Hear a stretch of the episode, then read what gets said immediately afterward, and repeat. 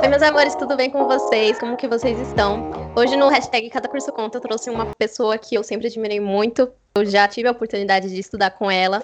É a Simone Alves. E como esse terceiro episódio, eu vou trazer para vocês a profissão um pouco mais didática, vamos dizer assim, né? E eu vou deixar ela se apresentar um pouco para vocês agora. Olá, pessoal, boa noite. Meu nome é Simone, né? Como a, a Thalita falou, eu sou a Simone Alves. Eu vou aqui fazer uma, uma, breve apresentação, tá? Bom, eu fiz 50 anos, eu tenho mais de 20 anos de formação em jornalismo, mas nesse meio tempo, né, quando eu tinha uns 15 anos de jornalismo, mais ou menos, eu procurei fazer alguns cursos para poder é, ministrar aulas. Aí eu fiz licenciatura em língua portuguesa, fiz uma pós-graduação em comunicação empresarial e trabalhei muitos anos numa revista voltada para a área de segurança e saúde no trabalho voltada também para a área de segurança pública, patrimonial, e até escrevi para revistas PETs também, sempre assim, revistas segmentadas. Nesse meio tempo, né, desse período, eu já interessada em dar aulas, eu procurei algumas instituições que eu pudesse começar a tomar experiência, né, ter mais experiência na área. E o SENAC foi uma das, uh, das instituições que eu comecei a trabalhar, eu comecei como freelancer, né? A gente lá a gente descarta convite, mas no mercado de trabalho a gente fala freelancer. E eu trabalhava na revista durante o dia e à noite eu ministrava algumas aulas na área de comunicação e também de gestão de pessoas. E aí fui fazendo outros cursos para me aperfeiçoar, até que em 2013 eu fui convidada a passar pelo processo seletivo do Senac, e então saí da revista, e desde então, né, eu estou há sete anos, eu venho trabalhando lá, ministrando vários cursos né, na área de comunicação, na área de gestão de pessoas, também pego algumas coisas de recursos humanos e administração. No final é, do ano passado, eu terminei uma pós-graduação em gestão estratégica de pessoas e venho agora né, é, tentando aumentar o meu leque de oportunidades para poder ministrar diversos outros cursos.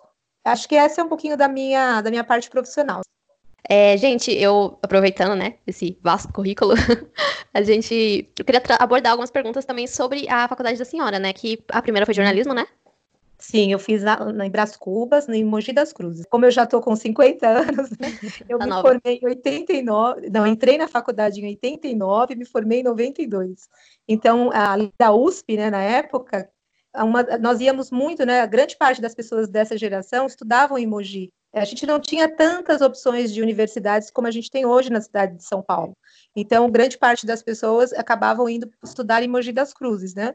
E foi, foi muito bom, foi uma boa experiência e eu sou dessa leva. Ah, é muito bom, assim. É, e realmente, se a gente for fazer um comparativo de uns tempos atrás até atualmente, não tinha essa quantidade de faculdade que tem hoje, né? Esse tanto de opção. Sim, Felizmente as coisas mudam, né? Sim, a gente tem até que tomar cuidado, né, olhar no MEC, ver como, é, né? como é, a instituição é, se é ou não recomendada, tem que tomar alguns cuidados, né? É, tem que ter esse juízo, né? E, gente, é, falando um pouquinho como eu conheci ela, foi, inicial, é, foi justamente no curso, né, do Senac, que, aliás, é uma empresa incrível, eu tive a oportunidade de fazer alguns cursos lá e me apaixonei por cada um. Por mais que tenham sido livres, né, que são rápidos, vamos dizer assim, vale muito a pena. E eu lembro que foi redação jornalística, né, que eu Isso, fiz. Foi, e... Foram dois cursos, né? Foram, foram dois. E como falar em público. Que, gente, eu acho que é muito importante essa coisa da gente fazer um curso para se auto-preparar também para o mercado de trabalho. Não só parar na faculdade, sabe? É, tudo conta um pouquinho. Sim, você tocou num assunto muito importante. Por exemplo, na década de 80, 90, é, quem, quem é da minha época vai, pode até atestar isso, né? É, nós não tínhamos também, assim, além da gente não ter tantas universidades, a gente não tinha tantas opções de cursos extracurriculares como a gente tem hoje, né? Apesar do Senac já existir, ele tem mais de 40 anos, né? Nós não tínhamos tantas opções. Hoje tem um leque maior de, de cursos que podem acontecer. Por exemplo, quando eu nem sonhava em trabalhar no Senac, eu estava ainda fazendo estágios na, na, na época do, do, jornalismo, eu fiz um curso muito bom de assessoria de imprensa no Senac. E nem imaginava né, que anos depois eu iria trabalhar é a ironia do destino. Então, eu, assim, o que, que eu dou de dicas? Que hoje, além da, da universidade, da pós-graduação, MBA, é muito importante você é, enriquecer o seu currículo e o seu conhecimento com os cursos livres, os cursos é, mais rápidos, porque como a Thalita falou, realmente, ah, parece que a carga horária é pequena, mas eles agregam bastante, porque eles são construídos de uma forma que você trabalha bastante de forma prática, e isso ajuda bastante a, a você se capacitar mais, até mesmo dentro da área que você escolheu para atuar.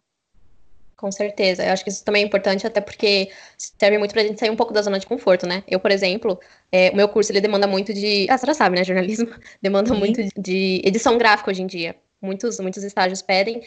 E eu pensava assim, meu Deus, eu não gosto, mas isso pode agregar um pouco, querendo ou não. Então eu fui atrás de um curso de Photoshop e no final eu gostei. Tudo é válido, tudo é válido. Por mais que a gente não goste, alguma lição a gente vai tirar dali, né? Sim, é, hoje em dia a, as redações são mais enxutas e o jornalista não, não basta mais só, só trabalhar comunicação, saber escrever, saber falar, tem que usar dessas outras ferramentas, né, que, que a própria internet trouxe. É, na minha época também, né, vou sempre dizer assim, porque eu sou um pouquinho mais experiente, é, a gente tinha, tinha o Pestap, né, que nem se usa mais hoje, depois a gente tinha os diagramadores, o pessoal da arte, e eram tudo profissões separadas, então o jornalista estava ali apenas para escrever. Mas uh, houve uma mudança no mercado de trabalho, da, da, própria profissão, que faz com que hoje vocês sejam mais complexos. Então, além né, de escrever, de saber utilizar as técnicas do jornalismo nas suas várias áreas, a parte da tecnologia também é importante. Então, todos os cursos que vocês puderem fazer a mais para preencher essa lacuna, você terá mais oportunidades de trabalho. Com certeza. Agora, falando um pouquinho da tomada de decisão, que fez com que a senhora olhasse e decidisse, eu quero isso para minha vida. Como é que foi essa, esse, esse caminho até lá? Quando eu estava na. Hoje é o ensino é, fundamental, né? Que vocês falam, na minha época era a oitava série, antes de ir no colegial, que hoje é o ensino médio, né? Então eu comecei a perceber, porque assim, uma, uma das coisas que eu acho que todo jovem, né, a criança, o jovem, somente quando você está saindo da adolescência, você tem que começar a perceber quais são as suas habilidades. Então, só para ficar um pouquinho mais claro, a gente tem o que a gente chama de chá, né? A sigla chá: conhecimentos, habilidades e atitudes. Conhecimento é aquilo que você aprende na escola, nos cursos, é, até mesmo às vezes durante um estágio, um tra no trabalho, são conhecimentos que você adquire um pouco mais na teoria. Habilidades é quando a gente pega aquele conhecimento que você adquiriu e começa a colocá-lo em prática. Então, primeiro você é o saber, depois é o saber fazer, que é a uhum. habilidade, e a atitude, que é o querer fazer. Então, a gente usa essa sigla que é o chá, né, para que você. Então, é muito bacana quando a gente começa a perce... autoconhecimento, e eu, com os alunos mais jovens, as turminhas de aprendizagem, de cursos técnicos, eu sempre digo: se conheça, né? Então, o que, que você gosta de fazer? O que, que você sabe fazer? E na época eu percebi, dentro de todas as disciplinas que eu tinha na, na escola, que eu gostava de ler e de escrever, era o que mais me me tocava. Então eu fiquei muito em dúvida na época se eu faria letras ou se eu faria, né, se eu faria jornalismo. E aí, olha, vendo filmes que tinham jornalistas, novelas, e já pensando nessa habilidade que eu tinha muito mais forte do que outras, eu falei, olha, eu vou fazer a faculdade de jornalismo. E foi assim que eu comecei a, a pesquisar sobre a área e prestei o vestibular. E dentro da faculdade, o que aquele momento assim que você fala, é isso que eu quero mesmo, foi quando eu fui fazer a parte prática, que a gente foi para uma cidadezinha depois de Mogi das Cruzes, e o professor pediu como trabalho que a gente fizesse um jornal sobre aquela cidade. E cada um pegou uma, um caderno, né, uma editoria, e eu fiquei com cidades. E aí, ir entrevistar as pessoas, ver a necessidade delas, que eu falei sobre questão da falta de saneamento básico, de saúde, nossa, aquilo eu, eu fiquei assim muito maravilhada de que a minha profissão podia ajudar outras pessoas. Eu poderia né, fazer uma matéria na qual pudesse ajudar as pessoas daquele bairro a terem algo que é o básico, né? O saneamento, você ter saúde, né, educação. Então, acho que foi nessa hora que eu falei, poxa, que bacana, ser, ser jornalista é legal. acho que foi nesse momento. Nossa, eu tive essa chance de fazer um jornal comunitário também. Era comunitário? Era, né? É, porque na verdade ele queria que a gente fosse para um lado um pouco mais social, não é? Povão, né? Sim. Eu também, e, nossa, foi uma das melhores experiências, porque a gente, eu tive, meu grupo escolheu o bairro Centro Histórico de São Paulo, que tem um pouco de Olha tudo ali, né?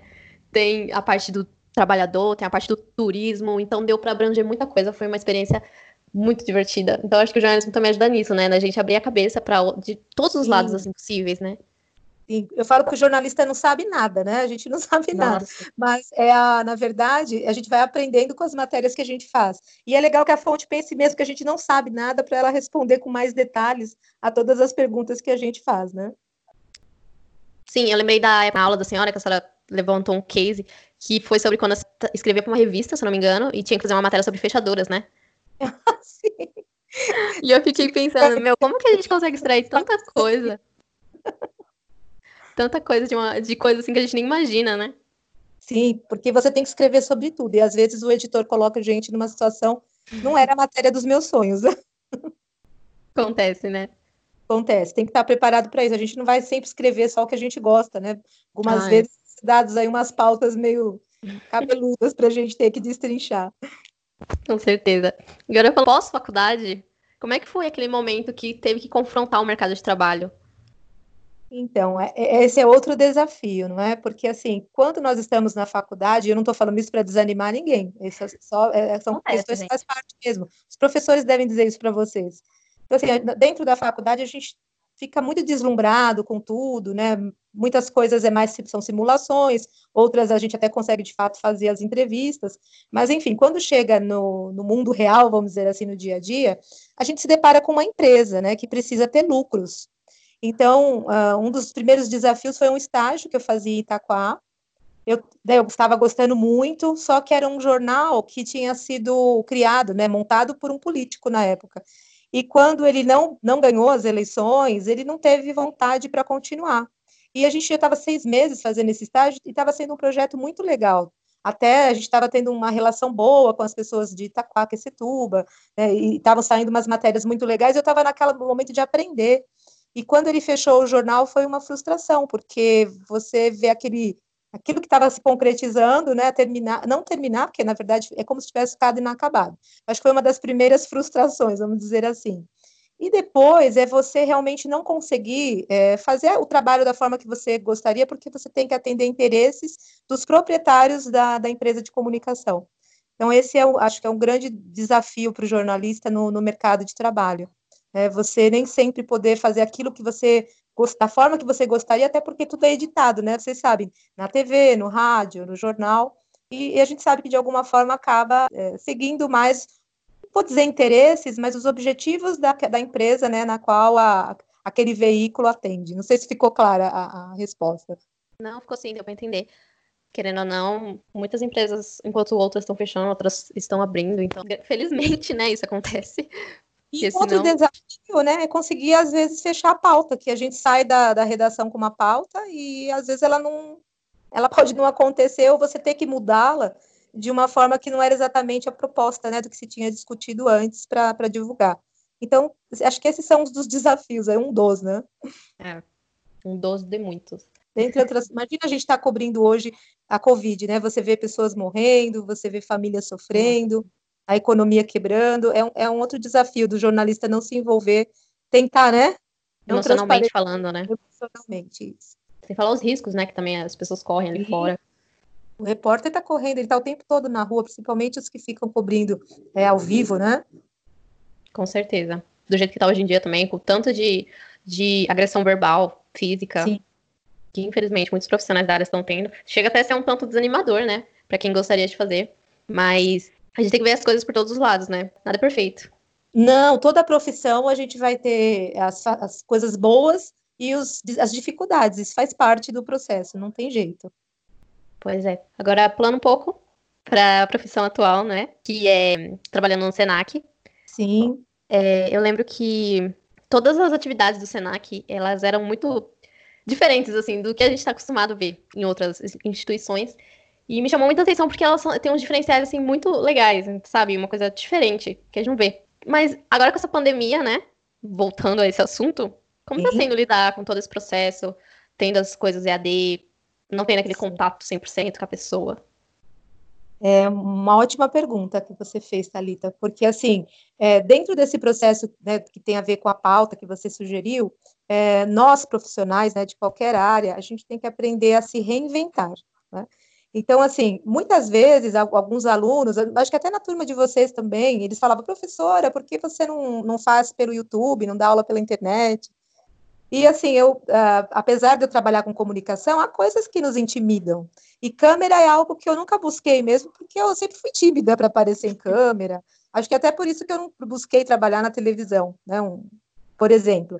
E a vida nos leva para caminhos diferentes. Então, até março deste ano, eu nunca imaginei que eu ia dar aulas por uma plataforma né, da internet e teria que abrir a câmera e teria que me reinventar e a minha forma de, de ensinar.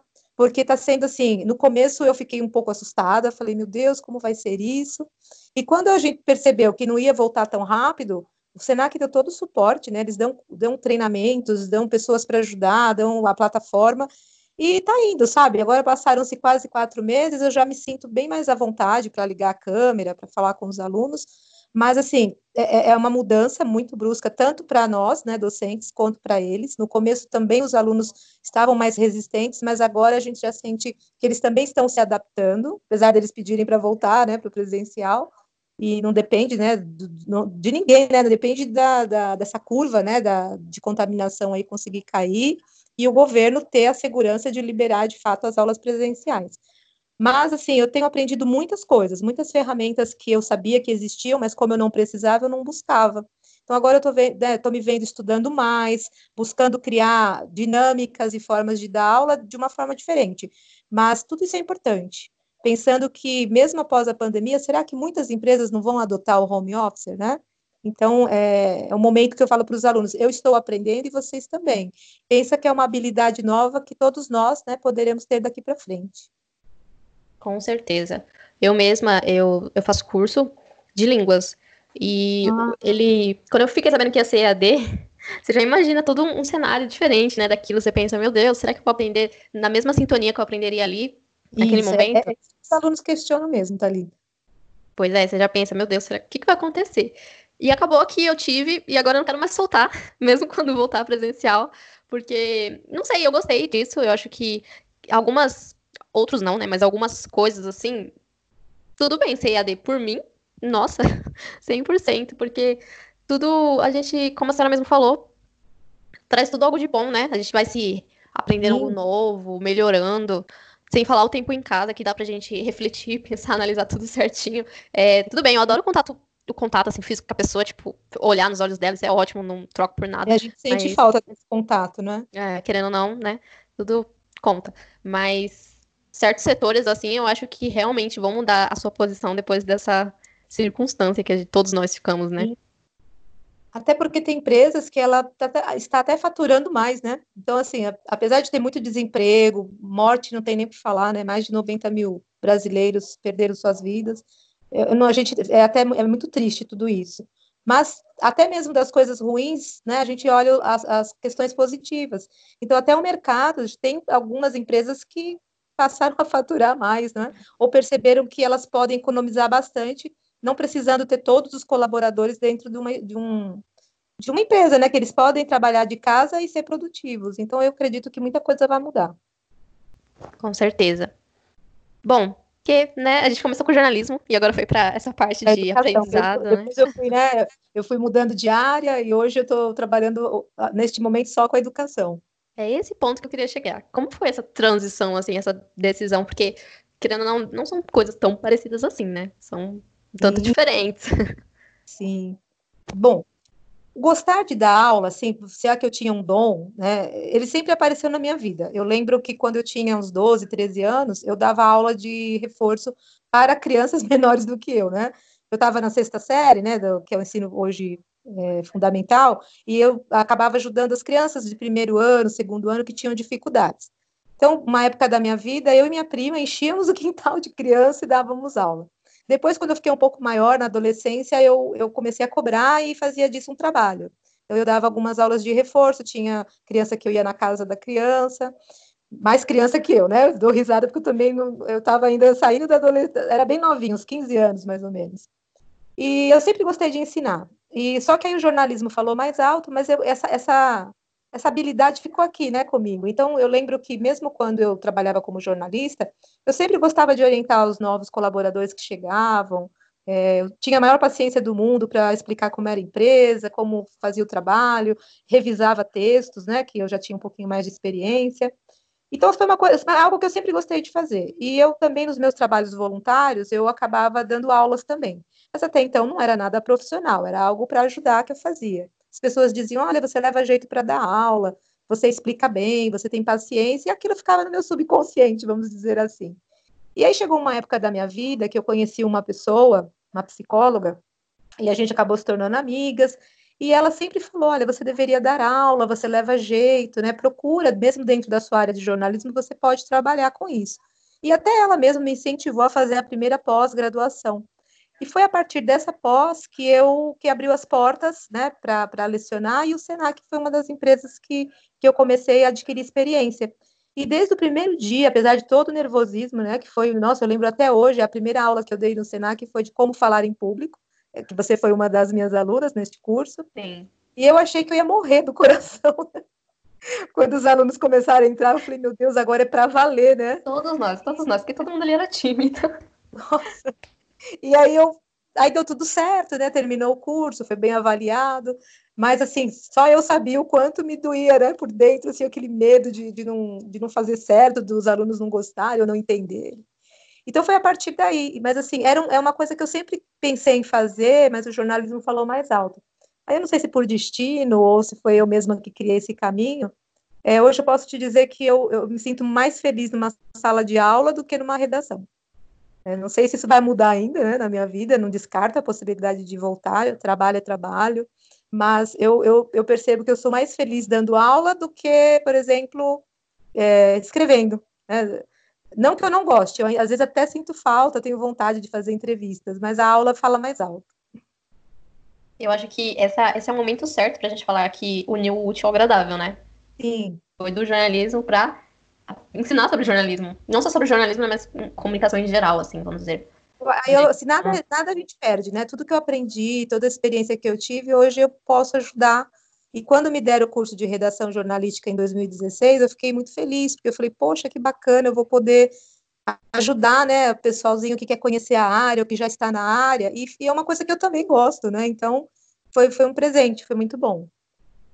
É uma profissão muito bonita também, né? A gente pensa infelizmente foi também, né, muito criticada, como a gente já falou aqui, né, toda, toda profissão tem um lado ruim, é, mas o professor, ele é uma peça muito importante, né, porque é, faz parte da vida da pessoa, né, você consegue chegar numa faculdade ali, mas com a ajuda de uma pessoa que você mal conhece, mas que ela tá ali disposta a te ensinar, independente de quantas vezes você errar, então fica aí uma admiração total. O professor tem, que ter paciência, né, porque ele ah. tem que ensinar e falar de várias formas até que todo mundo entenda. Então é uma arte também, não é? Com certeza. Bom, eu pergunto geralmente o que, que a, é, as dicas que a pessoa teria para quem deseja cursar a faculdade, né? Mas dessa vez, como você acabou de sair da pós, né? Eu queria perguntar, fazer essa, essa diferença. O que, que a gente pode esperar da pós-graduação? Eu mesma estou na faculdade ainda. Queria muito saber como, como é essa transição, assim, é mais complexo, tem mais demanda? Então, a pós-graduação, é, eu, fiz, eu fiz em 2007 e fiz agora né, em 2018 e 2019, que foi um ano e meio. A, a pós ela é bem interessante porque, na verdade, ela foge um pouco aquele ambiente que a gente tem da graduação. É um bate-papo. Um né? É, é, o público, normalmente as pessoas já vêm com a formação e é, é uma troca muito grande de experiências.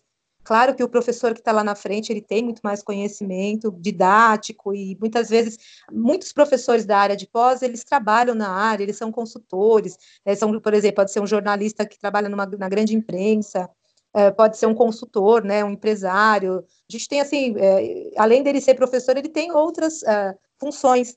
Então, eles trazem muito, muita vivência. Então, é muito rico.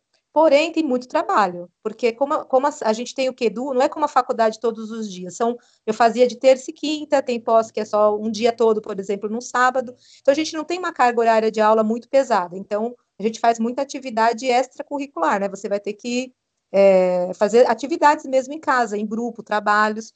E, e um ano e meio, pensa num TCC, né? Porque você vai ter que fazer uma monografia no final.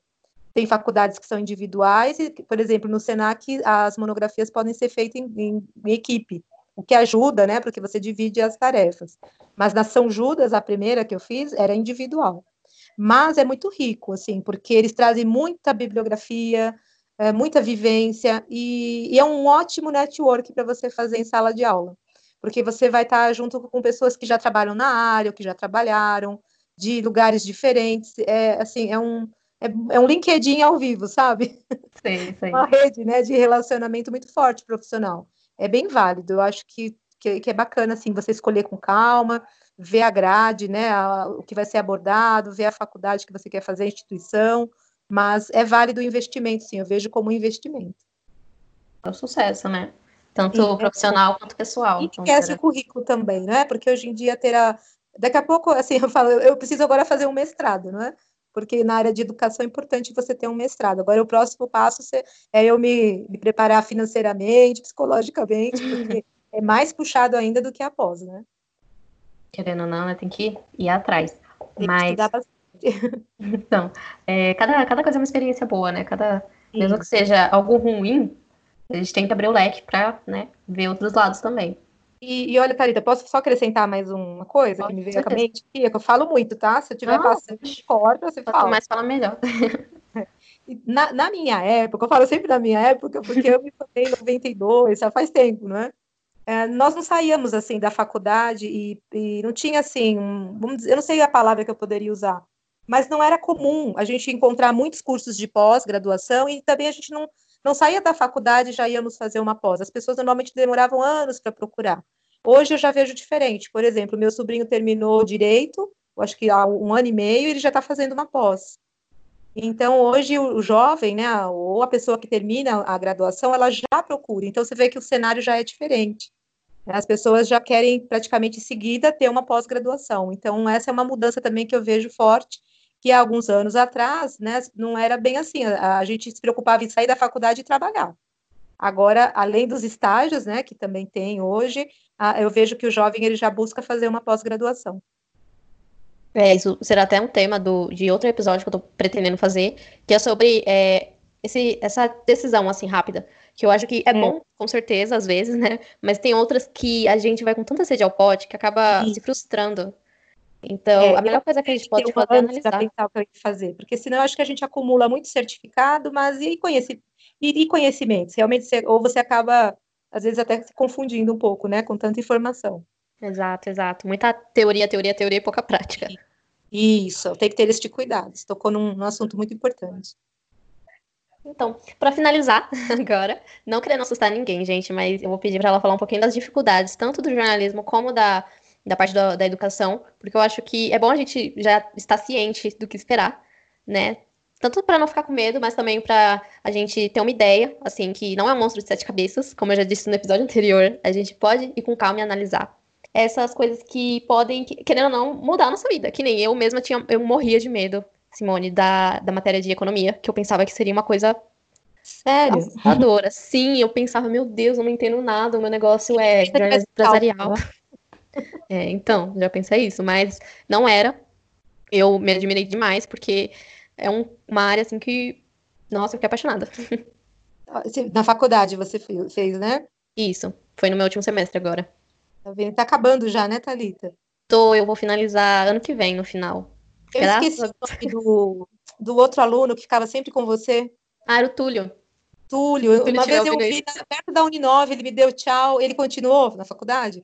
Continuou, prof. É porque assim, eu mudei de faculdade, então a gente perdeu um pouco de contato. Ah, eu entendi. me transferi para outra. Uhum. Mas... Mas você tá gostando da faculdade que você tá agora? Felizmente, sim, eu também não posso falar muita coisa, porque fui bem nessa parte do, da quarentena, né? Mas assim, ah. o ensino é muito bom, graças a Deus, não me decepcionei com isso. Sim. E aí tá você tá, tá seguindo pra finalizar agora, né? Tô. Já já tô começando a pensar em TCC. Tudo com calma. Túlio, se você estiver ouvindo isso, um abraço, viu? Porque faz tempo que eu não falo com ele. Manda um abraço para ele também.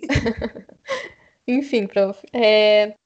é... pode ser dica e também citar um pouquinho das dificuldades que a senhora teve, ah. tanto na parte de jornalismo como educação, por aí vai. Olha, é, por mais que a gente faça o que a gente gosta, é, sempre vão haver dificuldades. É, por exemplo, eu sempre escutei, ó, oh, jornalismo é muito difícil, é difícil arrumar emprego, não ganhar dinheiro, né? Escutei muitas vezes isso lá na minha época. Hoje, não sei se é diferente. Mas muitas coisas mudaram, né? Hoje você tem condições de trabalhar dentro da, da, do jornalismo em várias áreas. A gente era muito limitado antigamente, a gente não tinha internet como hoje, então você trabalhava jornal, revista, é, algumas agências né, de, de comunicação, mas não tinha esse número grande, né? E, e, a grande imprensa que sempre existiu, né? A Folha, Estadão, Diário do Comércio, Diário Econômico, quer dizer, vários, vários jornais aí que são clássicos, eles continuam. As revistas, Veja, Carta Capital, Isto É, e por aí vai, né? Mas é, a dificuldade, assim, em arrumar emprego. Então, eu vou, aproveito e dou uma dica. Então, durante o curso, é bacana você já começar a fazer contatos. E tentar ir fazer estágios na área, né? Ou entrar numa empresa na qual tenha lá o setor né, de comunicação, que você sabe que você pode ali dentro crescer, né? E assim que se formar, de repente começar já a trabalhar nesse local. Então, é, é começar já na faculdade a criar um caminho, não esperar se formar para depois ir procurar. Né, e fazer contatos, né? É, sempre você ter, é, falar da sua vontade e procurar conhecer a profissão na prática, até porque a gente pode, no meio da faculdade, perceber que não é isso que eu quero para a minha vida. Né? Não tem problema você desistir do curso ou você é, terminá-lo, mas levar depois é, para um outro caminho, porque a comunicação te dá várias possibilidades de trabalho.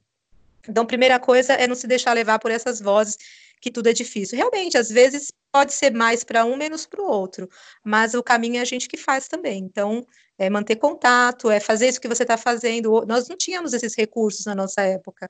Hoje você pode ser um youtuber, você pode fazer um canal, você pode divulgar, você treina com isso, né? É um treino que você está fazendo, você está me entrevistando, você já está praticando, está aprendendo sair da zona de conforto, né? Tem que se mexer. Então, acho que essa seria uma das dicas, assim, cruciais. E dentro daquilo que eu falei do chá, né, conhecimento, habilidades e atitudes, é procurar sempre fazer exercícios de autoconhecimento. É, o que realmente você quer, quem é você, o que, né, quais são os dons que você tem. E quando surgir muitas dúvidas, né, fazer os testes de vocação podem ajudar, sim. Né, é, a você buscar o que está mais próximo, porque é um, é, assim, é um dilema nessa fase que a gente está saindo do ensino médio e precisa, né, e precisa prestar um vestibular. E se de repente achar que tem que esperar um ano, dois aí para se encontrar, aproveite para fazer cursos técnicos, cursos livres, e quem sabe a, a, pessoa pode até se encontrar num desses cursos e perceber né, a área que ela pode abraçar para a vida dela. Então, eu, o curso técnico também te dá essa possibilidade de, antes de uma faculdade, por exemplo, você conhecer aquele, aquela área né? Por exemplo, é, você faz um técnico de RH e ali talvez você pode ter a certeza se você vai querer é, seguir por esse caminho na sua vida, fazer depois uma faculdade ou uma pós nessa área, é, ou começar a trabalhar na área junto com o curso técnico para ver se na prática realmente tem a ver com o que você quer. Eu acho que esses são, são os desafios e dicas que eu já dou assim de quebra para vocês. Ah, querendo ou não, tudo ajuda, né? Um pouquinho. Sim não ficando só na zona de conforto, porque, é, porque assim... teoria, só a teoria você não tem a real. É... Fato é aquela área. Será que eu vou gostar mesmo? Porque às vezes na teoria pode ser interessante, mas quando você vai para a prática, você pode perceber que não tem muito a ver com você. E é um momento, tudo bem, é um momento de troca. O que, que eu posso fazer com isso, né? Exatamente. E, gente, foi uma coisa que eu percebi. Não sei se na época da senhora tinha isso também. Mas quando eu entrei em jornalismo, a quantidade de gente tímida que você não esperava, porque é jornalismo, comunicação. Mas não tem problema nenhum, porque, nossa, a gente vai aprendendo tanta coisa no decorrer do curso, você vai se soltando, vai. Vai, nossa, é uma coisa assim muito gostosa, porque você se autodescobre, né? É um autoconhecimento bem amplo, a faculdade ajuda nisso. E não é só pessoas extrovertidas que podem ser jornalistas, pelo contrário, tem muito jornalista tímido, mas na hora que tem que falar, ele, ele usa as técnicas, ele gosta do que ele faz e ele se dá, sai super bem, né? Como tem atores e atrizes que são extremamente tímidos, mas quando abre a cortina lá, ele arrasa, né? Nossa, exatamente. Eu mesmo tenho uma amiga que faz teatro, que, querendo ela sempre fala assim que ela é tímida, mas no palco, nossa, é um arraso. Então, é uma coisa que a gente julga muito, né? Tem um certo preconceito nisso né? Não só por jornalista, como por pessoal de direito, todas as áreas possíveis. É, a gente cria Você... estereótipos em cima das pessoas, né? Sim, as pessoas ficam tão baseadas naquilo que elas às vezes nem, exer é, nem vão para aquela área por causa disso. Sendo que, gente, tudo tem tempo e dá pra gente mudar, dá pra gente não só mudar, como também é, encarar aquilo, melhorar, sabe? Sim. É assim que a vida funciona. É isso mesmo. Então, assim, é, corra atrás do seu sonho. É, você descobriu que é aquilo que você quer, não fique ouvindo vozes negativas. Tudo tem dificuldades, né? Não é fácil arrumar trabalho na área, não é fácil ganhar promoção, mas é um caminho que você constrói. E, e eu, eu vou assim, para dizer assim, tudo que você faz com amor, ele tende a dar certo. Né? Tudo que você coloca o melhor de você e amor, você com o tempo você vai ficando bom. Né? Eu digo que tecnicamente a gente aprende as coisas. O mais difícil é mudar comportamentos. Exatamente. Então, é, tecnicamente, o dia a dia, a prática, vai te levando à perfeição. Agora, o que faz de fato você ser um grande profissional é a forma com que você se comporta, né? Com ética, com as pessoas, é, tendo empatia, né? É, desenvolvendo competências comportamentais que são tão importantes quanto as técnicas. Porque técnica você encontra outra pessoa que faz tão bem ou igual, né? Agora, o relacionamento, que a, a marca que você deixa ali, é que vai fazer com que você permaneça num trabalho, que você cresça e possa ir para outros lugares, mas sempre deixando uma marca boa em cada local que você passa. Acho que esse com é o grande segredo para você ser um grande profissional. Exatamente, a sua personalidade faz toda a diferença, né? Aquilo que Sim. te faz ser o que é. E bom, gente, eu fico totalmente agradecida, professora, por esse, com esse papo muito bom, assim, que, é, como eu estava falando com ela antes da, de começar a gravação, que é uma coisa assim, muito gostosa, porque a gente, apesar de estar online, né, é, você conversa com a pessoa sobre é, essa área que, por mais que eu já esteja nela, é, eu vejo que a gente sempre descobre algo novo, né? Então é muito gostoso esse papo. Eu adorei, professora, de verdade. Agradeço de coração por essa oportunidade de estar aqui com a senhora. Né? Eu sei que tem uma agenda muito cheia. É isso, não. Eu que agradeço, porque eu fiquei até feliz mesmo por você ter lembrado de mim. Às vezes é, é tanto professor, né? Tantos lugares. Bacana que a gente que eu possa ter deixado aí alguma coisa boa, né? E que você né, tenha lembrado. Eu não pude ontem te atender, fiquei até chateada, mas né, já perguntei se poderia ser hoje. Mas assim, eu fico muito feliz e agradecida por você ter lembrado de mim, por, por eu poder contribuir com o seu trabalho. E espero aí, de alguma forma, ajudar, né? Dar, as pessoas que vão escutar, você mesma. Eu acho que assim, é trocar experiências. Eu não sei tudo, a minha experiência não é a melhor nem a pior, mas assim, só uma história, são histórias da nossa vida, né? Que às vezes é. se encaixa na do outro, né, ou pode estimular o outro, alertar. Então, isso é muito bacana. E é, é gostoso ter a oportunidade da gente. É gostoso contar a nossa história, é bom. Eu que agra agradeço, assim, de coração. A gente às vezes nem, a gente tá, anda com tanta pressa que a gente até esquece de olhar para trás, né, em vez por tudo que a gente já passou. Nossa, é, agora foi um filme, assim, conforme eu ia te contando as coisas, ia passando um filme na minha cabeça, e a gente pensa, meu Deus, às vezes a gente acha que a gente não faz nada, né? E aí você começa a ver quanto, por quantas coisas você já passou, né? Com certeza. E, gente, esse foi o terceiro episódio do hashtag Cada Curso Conta. Eu fico de novo por aqui com vocês e com a Simone. Mais uma vez, obrigada. E é isso, amores. A gente se ouve por aqui na próxima. Um beijo no coração de cada um.